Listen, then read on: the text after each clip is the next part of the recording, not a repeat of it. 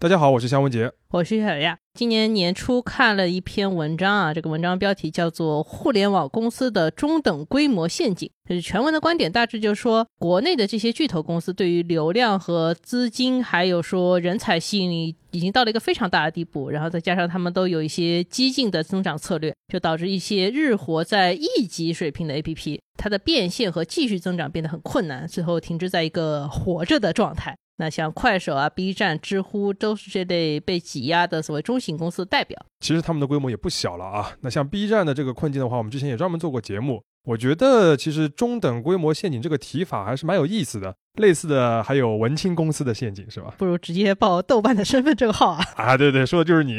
其实我们所担心的可能不完全是说这些中型公司被碾压了这件事情本身啊，毕竟这个大概率就是比较大的，大概率是会发生的一个事情嘛。而是说被碾压之后，这些中型公司原本的魅力，或者说最初让它成长的很快的那些特点会消失。比如说知乎，它最开始有一些经验的价值；B 站有一些为爱发电的 UP 主，他们去做了很多好的原创长内容等等，可能这些东西会消失。那我们今天节目的主角呢，也是一家中型公司的代表啊。就是美图，其实，在中型公司里面，美图也是那种非常容易被忽略的公司啊。首先，它是围绕着一个工具，也就是美图秀秀成长起来的一个公司。那工具的特点，按照张小龙的说法，就是用完即走，你的忠诚度可能没有那么高。其次呢，就是美图秀秀是一个2008年诞生于 PC 时代的老产品，虽然一度是所谓的装机必备应用，但是现在看起来就已经完全没有新鲜感了。最后呢，它还是一个总部在厦门的企业，至少不在一线城市嘛，所以它的存在感其实就相对来说更低一些。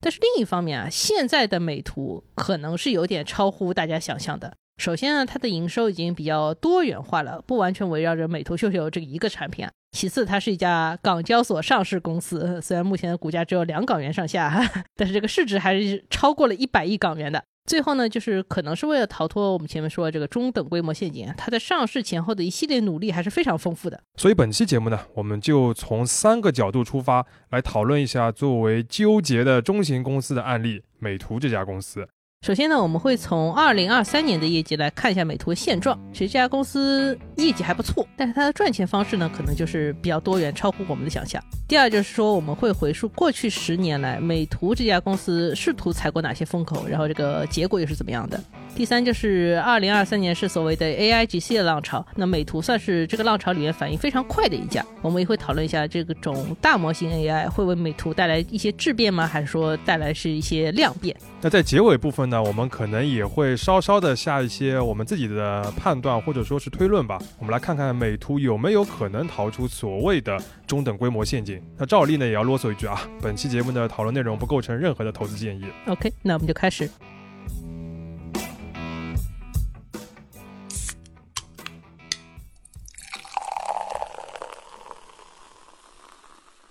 这里是商业就是这样。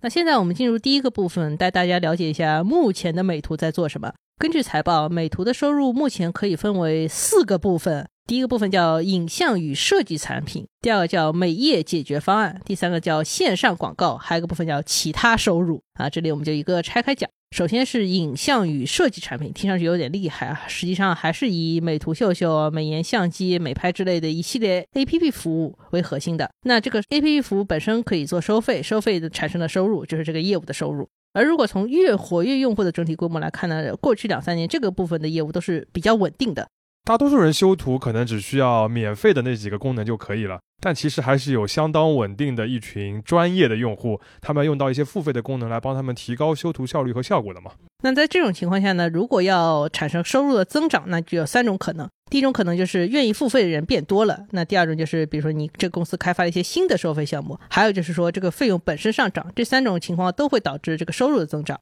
那从美图二零二三年的中报来看呢，这部分的收入增长主要源自于我们前面说的第一和第二种情况，因为这个公司出现了一些跟 AIGC 相关的新服务，然后它把这个服务又绑定到了 VIP 的会员体系里面，所以说上半年的 VIP 用户的规模同比增长了百分之四十四，相当于 AIGC 这个话题为美图带来了比较直接的红利啊，在当下。那这一点呢，其实也可以从财报的成本端找到一点佐证啊。就我们看到，二零二三年上半年，美图它披露自己的营业成本，就成本的部分同比增加了百分之八点四。那其中核心的原因之一呢，就是用户对 AIGC 相关服务使用量的增加，导致了云计算服务费的增加。那关于大模型 AI 对于美图的业务影响，我们会在之后详细展开。那先回到财报，美图收入里面占比第二高的是比较传统的一个业务，就是线上广告这个部分呢，它跟其他的我们前面说的这些中等规模企业没有什么区别啊，所以我们就暂时跳过。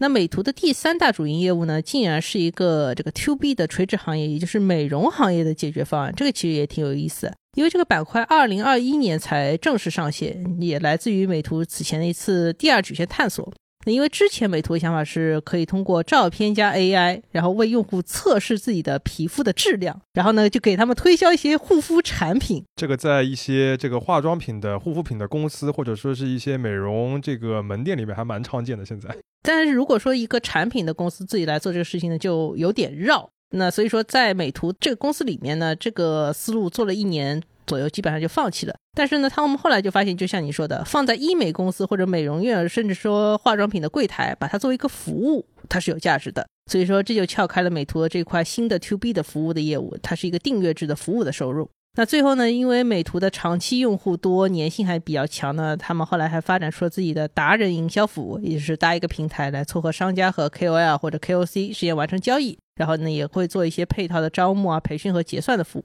那这个部分的业务呢，在美团的收入中占比已经比较小了。那官方说法是，这个部分的投入成本比较大，就不是很划算。帮大家小结一下，刚才岳老师介绍了美图四个部分的业务收入，正好其实它对应了这家公司探索出的四种很不一样的赚钱方式。那第一个呢，是从用自己的这些 app 的用户手上来直接收钱。第二个呢，就是把 App 的这个稳定的流量卖给广告主；第三个是让美容行业为它的这个专业的技术服务来付钱；最后一个呢，就是撮合营销的供需双方，因为它的这个用户有很多人是这个行业的，撮合他们来做一些合作，然后自己当中赚手续费。其实这个四个模式基本上把国内最常见的几种赚钱的方式都囊括了。那接下来我们想看三个时间节点，这三个时间节点上面公司各个业务收入当中的占比变化。这个三个时间节点选的是二零一六年年中这个公司提交招股书的时候，还有第二个点是二零一九年底，就是疫情之前，以及现在，也就是我们目前能看到是二零二三年的年终的一个报告。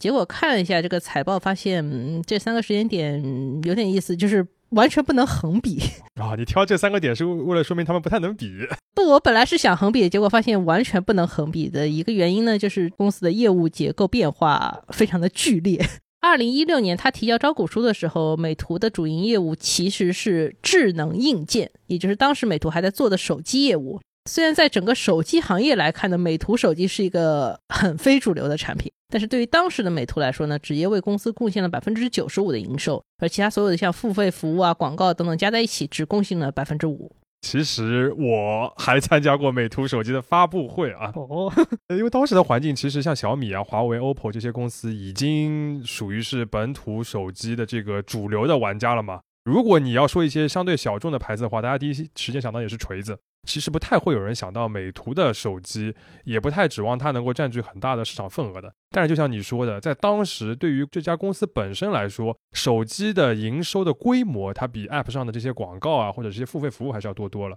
所以在上市的时候，其实美图可以算作一个比较另类的小型手机公司。那确实是到了第二个时间节点，就是二零一九年底，这上市三年以后呢，美图其实就已经没有硬件业务了。当年九十五的，现在没了。对，它的全部收入都是软件和服务。当时公司有百分之七十七的收入是来自于在线广告的。另外有百分之四点七的收入是来自于与合作方共同设计的付费增值服务，那用户的直接付费只占百分之八点八。嗯，那等于这个时候的美图又变成了一个单纯的流量的平台，赚的是广告费了。对的，那直到走到二零二三年的年中，这个公司的三大收入支柱才变成了用户直接付费、广告和 B 端服务，而且这个比例也相对来说比较均衡、比较健康了。可以说现在的美图才是一个比较理想的，或者说抗风险能力更高的中型公司。OK，在收入分析的阶段呢，其实我们通过分析三个时间节点，它这个业务收入的占比的变动啊，就我们看纸面上财报的这个变化，已经能够给大家展现出美图这家公司上市后变得非常多。那一方面呢，它有一个知名度非常高的、达到国民级别的一个核心产品——美图秀秀。但另一方面呢，这个核心产品又是长期不怎么赚钱，所以说公司必须要把自己已有的这些能量啊转嫁到其他地方来换取收入。那像这些硬件啊，刚刚那些变化，其实都是这个尝试的一部分。所以第二个部分，我们就来聊一下美图拧巴的这几年，这个公司到底在发生什么变化？这里面变化大致分为三个方向，就是管理层的变化、业务方向的变化和投资方向的变化。当然，这三个方向之间呢是互相交织、互相影响的。但我们还是先从管理层说起。美图有两个核心人物，一个叫蔡文胜，一个叫吴新红。蔡文胜是投资人背景，吴新红是产品和设计的背景。美图秀秀呢，最早是二零零八年由吴新红开发，然后蔡文胜投资的一个产品。而到了二零一三年，蔡文胜是正式进入了公司，直接做美图的董事长，做了十年。吴新红呢，则是在这个期间做 CEO，他主要负责是产品开发和运营。其实这两个人的合作啊，要比美图秀秀的诞生要更早。在二零零零年代初啊，就是中国的互联网行业刚刚开始发展的时候呢，他们就做过这个倒卖域名网址的生意，还做过一些独立站。后来呢，他们又一起做过一个很火的产品，叫火星文转换器，之后才是美图。火星文这个东西，我不知道我们这个年轻的听友们还知不知道有过这个东西啊？它是在一个在 QQ 时代非常流行的网络语言，就是把正常的汉字。变成一堆乍看不存在，但是其实又能看得懂的方块字，和它关联的当时的流行语呢，就是非主流。当然这些词听上去都有点老了，但是火星文一度是有过病毒式的流行的，它的用户级别是千万级的。嗯，这个也是显示出吴新红当时这个做产品比较有敏锐的嗅觉嘛。但是我觉得我们在写这段的时候，就是给大家解释火星文是一件非常困难的事情啊。时代的眼泪啊，大家搜一下就知道是什么东西了。蔡文胜和吴新红这个组合呢，对于整个公司的初创阶段还是比较合理的，因为蔡文胜本身很擅长资本运作嘛，然后有利于早期去融资啊、讲故事。那公司和产品的负责人吴新红呢，这个产品的感觉比较好，能做出一些确实看上去很有价值的东西。蔡文胜他早期其实投资过非常多年轻创业者的小产品，或者是一些小网站吧，他就属于那种很典型的有什么机会就投什么的那种生意人。那美图秀秀其实它早期投的项目之一，但是是最成功的一个。那在 PC 时代呢，就等于是找准了中国人对于人像照片那种美白啊或者磨皮的需求。再加上智能手机的时代，拍照的需求越来越大了，所以它在二零一零年代就是一个用户上亿的一个装机必备的一个 App 了。那个时候用户量很大的工具的 App 其实有很多啊，比如说有一个公司叫做墨迹天气。那这些公司的共同挑战呢，就是说之后怎么办？就是它怎么继续寻找增长点以及赚钱的方法嘛？那其实时间到了二零一三年，如果说早期的蔡文胜在广泛的播种的话，那他这个时候已经发现了说有一个东西，它有最有可能长到一个参天大树的级别，那就是美图。所以说，他当时把精力集中到这个公司上，从投资人的身份变成了美图的董事长，也变成了这个公司很明确的一个掌舵人。而在这个管理层的变化之后呢，美图其实是加快了增长和上市的步伐。二零一三年，也就是他进去以后，美图就决策说我要开始做手机。那二零一四年，他就凭借着这个新的业务规划，一年内连续拿到了三轮融资，而且在二零一六年底就直接实现了港交所上市。嗯，这个速度在当时实际上是非常快的，就现在有可能有些火箭上市，感觉这个速度也比较正常。其实我们刚才也已经提到一句了，就是做手机虽然利润不一定高，但其实美图做手机都是亏的啊。但它的营收规模要远远大于美图秀秀的这个 App，而且它这个潜在的这个潜力啊也大得多。所以做手机这个决策显然是有利于融资和上市的。后来我们也看到，就是在上市成功以后，美图很快就把这块业务就放弃了。当然，做硬件业务这就不是一个产品经理可以解决的事情了。那资金啊、供应链合作这些问题会变得更重要，所以说蔡永胜做一个牵头人也更合理。那美图当时为手机业务也引入了一些新的负责人。如果一定要从业务层面来探讨的话，其实美图做手机不是没有合理性。就像我们说的，就现在拍照好看都是智能手机最重要的一个竞争点，那当时也是的。那美图它在软件和算法上面有很多的积累，这个对于拍照的效果价值还是蛮大的。但问题是啊，你的这个优势其实并不那么绝对。你想，后来各大手机厂商都开始自研拍照的算法，开始堆更高级的这个传感器和摄像头的物料，美图的优势很快就消失了。所以我们看到美图手机的销量其实一直在百万以下，就是有很多时候其实就是呃几十万一年的这个出货量。那它在这手机行业里面就非常非常的小。所以上市之后没多久，这块业务其实就授权给小米，或者实际上就是卖给小米了。对，应该是二零一八年的时候吧。反正当时说的好听是授权，其实我们业界的看法就是这块业务它确实就是不做了。那这个时候其实上市的任务也完成了嘛，而且就像我们前面说的，它这块业务其实不赚钱，所以说去掉了之后，对它真的这个利润啊是没有什么影响的，而且也把这个包袱能够抛出去，已经算是比较完满的结尾了吧？再晚的话，有可能就烂尾。对。那如果说当时采手机的这个风口是为了讲一个好故事，然后上市的话，那么美图在二零一四年做的另一个新产品尝试，可以说当时离一个更大的风口非常非常近，但是它没有把握住。这个产品就是美拍。美拍呢是美图在二零一四年五月份推出一个短视频应用。那在二零一五年，它的用户其实就破亿了。这个推出时间点其实跟当时的 Musically 几乎是一模一样的。而抖音呢，其实二零一六年才上线的。抖音也大家也知道，它最早就是一个像素级模仿 music 类的产品嘛。嗯，也就是说，在抖音还有快手爆发式增长之前，美拍已经是一个亿级用户的短视频产品了。不知道大家还记不记得，抖音最早只做第一轮起量、快速传播的一大内容，就是用一个产品教大家跳各种奇怪的舞，社会摇啊什么的。对，那美拍最早流行的其实也是用了类似的内容，而且它延续了美图的当年一个优势，就是大家拍视频的时候会帮你自动做一些磨皮，就是你拍的视频是美的。那这个是它的一个核心卖点。其实这些产品方向本身没什么问题，但是问题就是说。美图这个公司的规模决定了美拍只是一个产品，就它的运营能力跟不上，它不足以支撑一个国民级的内容社区。比如说，它早期其实是非常依赖人工推荐的，后来虽然有了一些算法推荐，但效果呢，其实就跟抖音是没有办法比的。那在爆火以后呢，它的推广、达人运营、管理资源也都不够用，所以说在用户破亿以后呢，它的规模就一直上不去了，更不要提后面的商业化了。那在抖音和快手崛起以后呢，美拍的用户就是迅速的流失了。之后他去做直播也没有什么很好起色。二零一八年一度还被整改下架了。这个美拍的案例其实很鲜明的能够看出，呃，我们说美图这样一个中型公司它的特长和局限。一方面呢，它的创始人有很好的产品嗅觉。你像美拍，它最早的那个主页面的产品设计，其实就是吴新红很快的就自己画出来一个界面，非常简单明了，最后就是确实这样实现的，也确实抓住了用户的需求。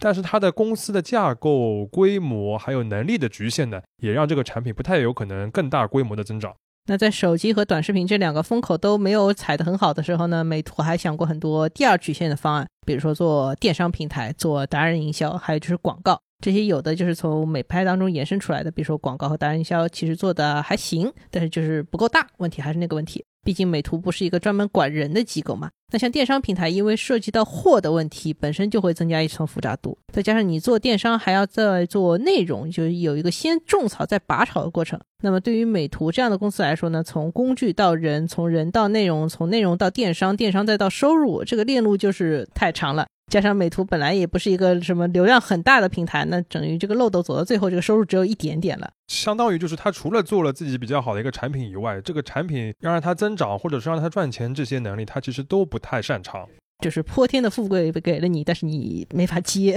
那可以说，在短视频和手机之后，投资者眼中的美图有可能是一个比较忙乱的状态啊。它已经是个上市公司了，但是它做不到业绩的稳定的增长，甚至它主页的那个流量也在下降。因为大家知道的，其实修图软件这个事情，它的门槛也没有那么高，后期其实有很多来挑战美图秀秀的。那为了尽可能的达到盈利呢，他不得不去探索一些新的业务方向，但是也不得其法吧。那到这里呢，我们就要说美图的另一个所谓业务或者说投资的尝试，它就又跟我们前面讲的管理层的变化密切相关，也能从另一个层面解释为什么美图最核心的主业产品一直没有长得更大。这个业务就是数字货币。那蔡文胜自己从二零一四年开始呢，就关注起了当时非常新兴的一部分资产，叫数字货币。他不仅投资相关机构，自己也会去买币。所以说，在二零一八年前后呢，我们就会发现，美图在自己的主业之外呢，还会把精力分散到像区块链啊、密钥之类的领域。直到二零二一年呢，还有了直接的数字货币的投资。这部分投资是直接造成当时美图的公司形象有所下滑，利润也会产生一定的波动。我们可以看一下二零二零年底，也就是美图真正去宣布他买了以太坊和比特币之前，这个公司的财报。当年年底，美图这家公司的总资产是四十五亿人民币出头，其中有十一点六亿是现金及现金等价物，也就是说，这个公司可以随时动用的真正的活钱。另外还有八点五亿的银行短期存款，一点五亿的长期存款，两千万的短期理财产品。那加在一起呢，等于说这个公司当时总资产将近一半都是现金和流动性特别好的资产。再看一个数字，就是公司当时的整体资产负债率，这个水平极其的健康啊，只有百分之零点五。确实啊，太健康了。那受到疫情的影响呢，其实二零二零年本身比较特殊啊，就不管是现金的规模还是资产负债率，美图的这两个指标相比较于二零一九年都没什么特别的变化。这个其实也蛮神奇的，就是美图在擅长投融资的这个董事长的治下，他的财务上是极端保守的，就是反正跟这个董事长的形象不是很相符。这个过于安全的状态，可能最终激发了蔡文胜的赌性啊。所以说他在二零二一年呢，就直接开始买以太坊和比特币了。当时是说他累计花费在一亿美元左右，但也不是特别多，也不算特别少。那这个部分呢，最后变成了公司账面上面的一块资产，当然是一块波动比较大的资产。如果我们看美图二零二三年的中报，会发现说这半年时间里面，公司计入了一点八五亿元的数字货币增值利润。那这个其实是占到当期公司总利润的百分之八十八，等于说这个公司的钱都是数字货币的变化给它赚来的。所以二零二三年年中的时候，美图可以说主要是一个炒币公司。我们看一下同期，就是二零二二年的上半年。同样是这个规模的数字货币资产，它带来的是什么呢？是三亿元的亏损，那就导致当期的这个公司在主营业务上它其实是微赚的，但是加上这部分资产的贬值，它就变成了亏损。当年蔡文胜公开说过啊，他说总有人要先吃螃蟹，所以他让美图成为了港交所第一个配置数字货币资产的上市公司。当然，他自己个人的这个钱，其实炒币已经像刚刚讲的，已经有非常长的一个历史了。但是让一家上市公司的钱去直接投资数字货币，反正我不知道投资者们看到利润结果时会怎么想啊。但是在主营业务还不能很好带来利润的前提之下，有这么一块波动如此巨大的资产，还是挺危险的。那蔡文胜董事长职务一直是做到了二零二三年年中之后，就由吴新红接任了。二零二三年市场热点的钱就不再是数字货币和区块链了，而是 AIGC。这块美图之前有一些自主的探索，所以说浪潮来的时候，公司跳下水速度就非常快。它终于可以开始名正言顺用产品和服务来赚钱了。我看吴新红后来接受采访的时候也提到说，应该多出来讲讲话，提高公司在外界的透明度。毕竟是一家上市公司，如果你总是因为一些奇奇怪怪的事情被外界注意到，甚至说大家都已经毫不关心你了，这个对于投资者来说其实是不太负责任的。我们刚刚讲了非常多这个美图的管理层的变换啊，其实只是这个创始的两人组他们之间的这个轮换啊。但是你可以看到，这个轮换对于美图的这个业务的变化，或者它的这个公司发展方向的变化，影响还是蛮大的。其实我们说的就是管理者、业务和投资这三个细分方向是一个相互嵌套的关系，或者说管理者自己的决策和摸索，基本上决定了美图这个十年来的一个折腾的状态。那直到二零二三年，大模型 AI 的热闹才让美图重新回到了自己的舒适圈。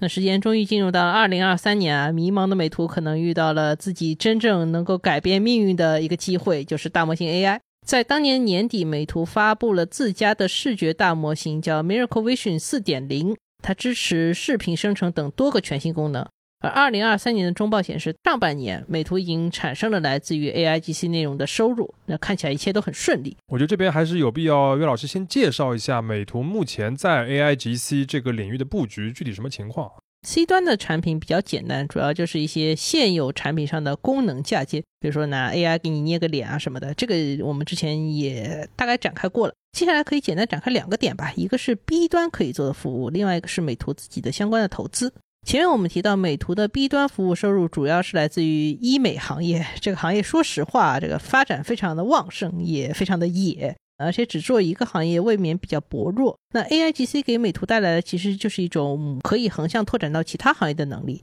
吴新红在接受一个采访的时候提到，就是因为这个公司不是在厦门嘛，所以说他们就就近走访了一些福建的大企业，比如说去安踏研究这个安踏所在这个运动鞋服行业的一些具体的需求。因为这个行业其实电商渗透率已经比较高了，而且现在像网红啊、线上的卖家、视频博主、营销人员，日常都有很多拍摄和修图的需求。那美图呢，就根据这些需求做了一套相关的解决方案。比如说，你用手机拍一张商品图，传到云端，稍微改一下，就可以做成一种影视棚里拍出来大片的质感。那再用 AI 海报把这个产品卖点快速生成一下，就把它变得比较有设计感嘛。然后这个还能提升你图文带货的效率。这个是一个例子，他举的另一个例子呢是美图的一个新的产品叫开拍。开拍这个产品专注是一类非常集中的需求，就是口播内容。比如说你在视频里面做口播和直播里面做口播，那 AI 在其中呢，可以辅助生成脚本、做智能提词器、降低剪辑的难度、快速完成包装、提升综艺感等等。刚才岳老师举的这两个例子，怎么说呢？我觉得有一个很重要的共通点，就是它虽然做的还是这个 B 端的解决方案啊，但是它的这个市场规模是变小了。那原本有可能服务的主要是医美行业的这些机构，但现在呢，主要是做电商图、口播的视频，那他们他们的客户就会变成一些网红团队或者主播的团队，还有一些营销人员。这些人他们作为 C 端用户的时候，可能已经非常熟悉美图秀秀了，所以转化成 B 端的这个用户相对比较有效一点。这点变化还是蛮重要的，我们在结尾部分还提啊。这里我们先说回来，就是美图，我们说想看一下它在 AI 领域的投资情况嘛。那在二零二三年底推出大模型的同时呢，美图还对外宣布了几项手头的合作和投资，其中投资呢就包括一家所谓的 AI 算力芯片公司叫穗源科技，还有一家自然语言模型公司叫微图 AI。另外呢，美图当时是说和国内知名的一个设计师互动平台叫站酷达成了深度的战略合作。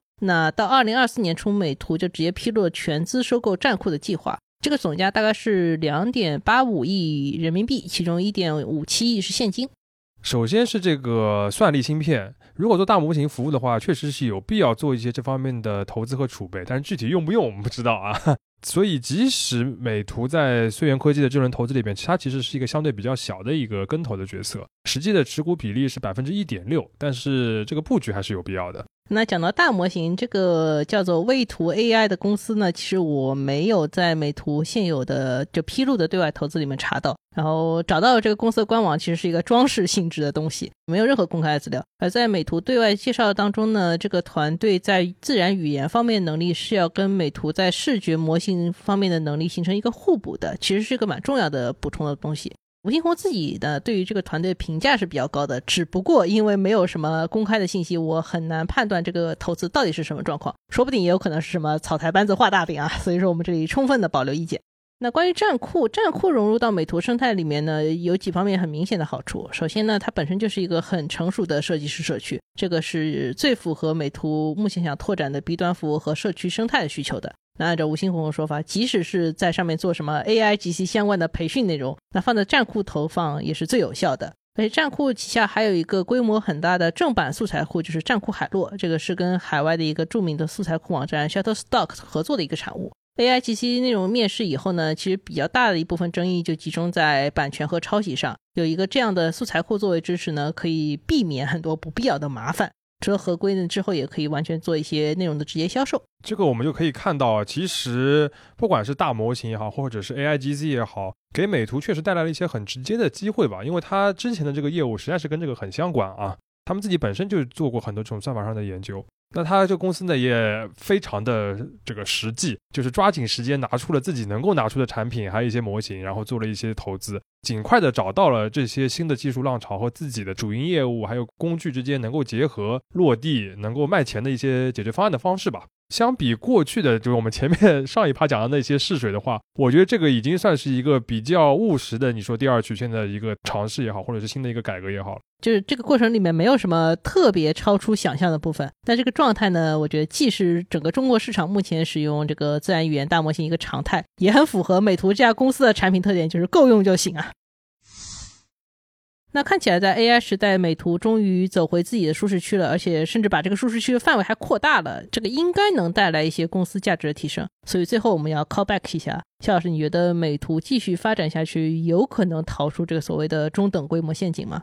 这个我觉得压力还是有一些，还比较大的吧。为什么这么说呢？其实主要是因为这个概念本身啊，在我们国内的这个互联网市场里边，其实中等规模是一个范围非常非常广的，就是这个中等里边其实差别也会非常大。你像美图目前是百亿港元的这个市值的这个水平啊。其实它只有阅文的不到一半，然后只有 B 站的大约四分之一，只有快手的二十分之一。你像 B 站和快手当年都是大家都以为会它会成为一个国民级的非常非常大的一个 App。所以说，就是即使在这轮 AI 的浪潮里面，美图真的能有效的扩展自己的用户规模和收入池子，而且假设说它很幸运没有被其他做大模型的巨型公司所吞并，它可能大概率也会是一个一直是所谓的中型公司的一个状态嘛。而且在这期节目之前，其实大家现在都应该非常熟悉了。就是 OpenAI 发布了它这个最新的视频生成的这个模型 Sola。看完这个 Sola 非常惊艳的这个 demo 的视频之后，其实我们有可能对于美图这些公司，它现在在 AI 方面的这些尝试，会产生一些怎么说呢？有些复杂的悲观，或者说是微妙的一些担忧，是吧？嗯，微妙的感觉。因为一方面，美图的产品优势一直以来都是易用性，而不是专业度，就是好用，随便用用就行的那种感觉。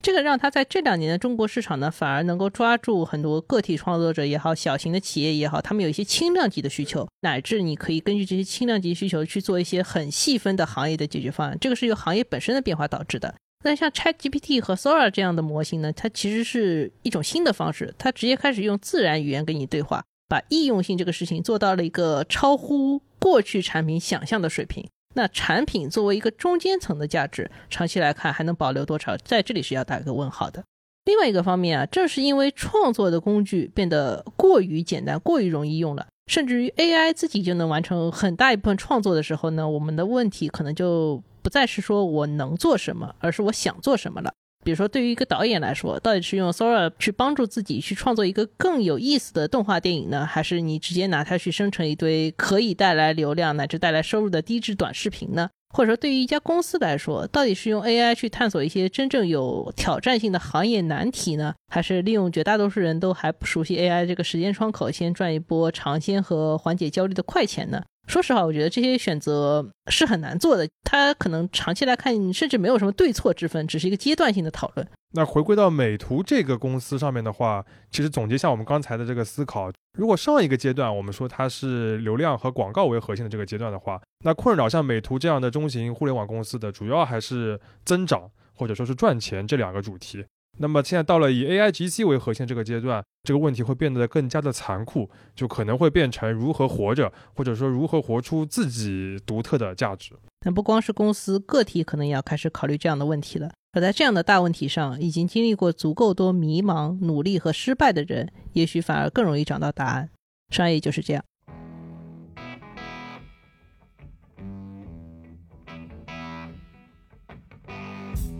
感谢收听这一期的商业就是这样。你可以在各大播客平台收听我们的节目。如果喜欢我们，可以在苹果播客内点击关注，也可以在小宇宙平台给我们打赏，这会对我们很有帮助。期待你在各个平台与我们交流。下期见。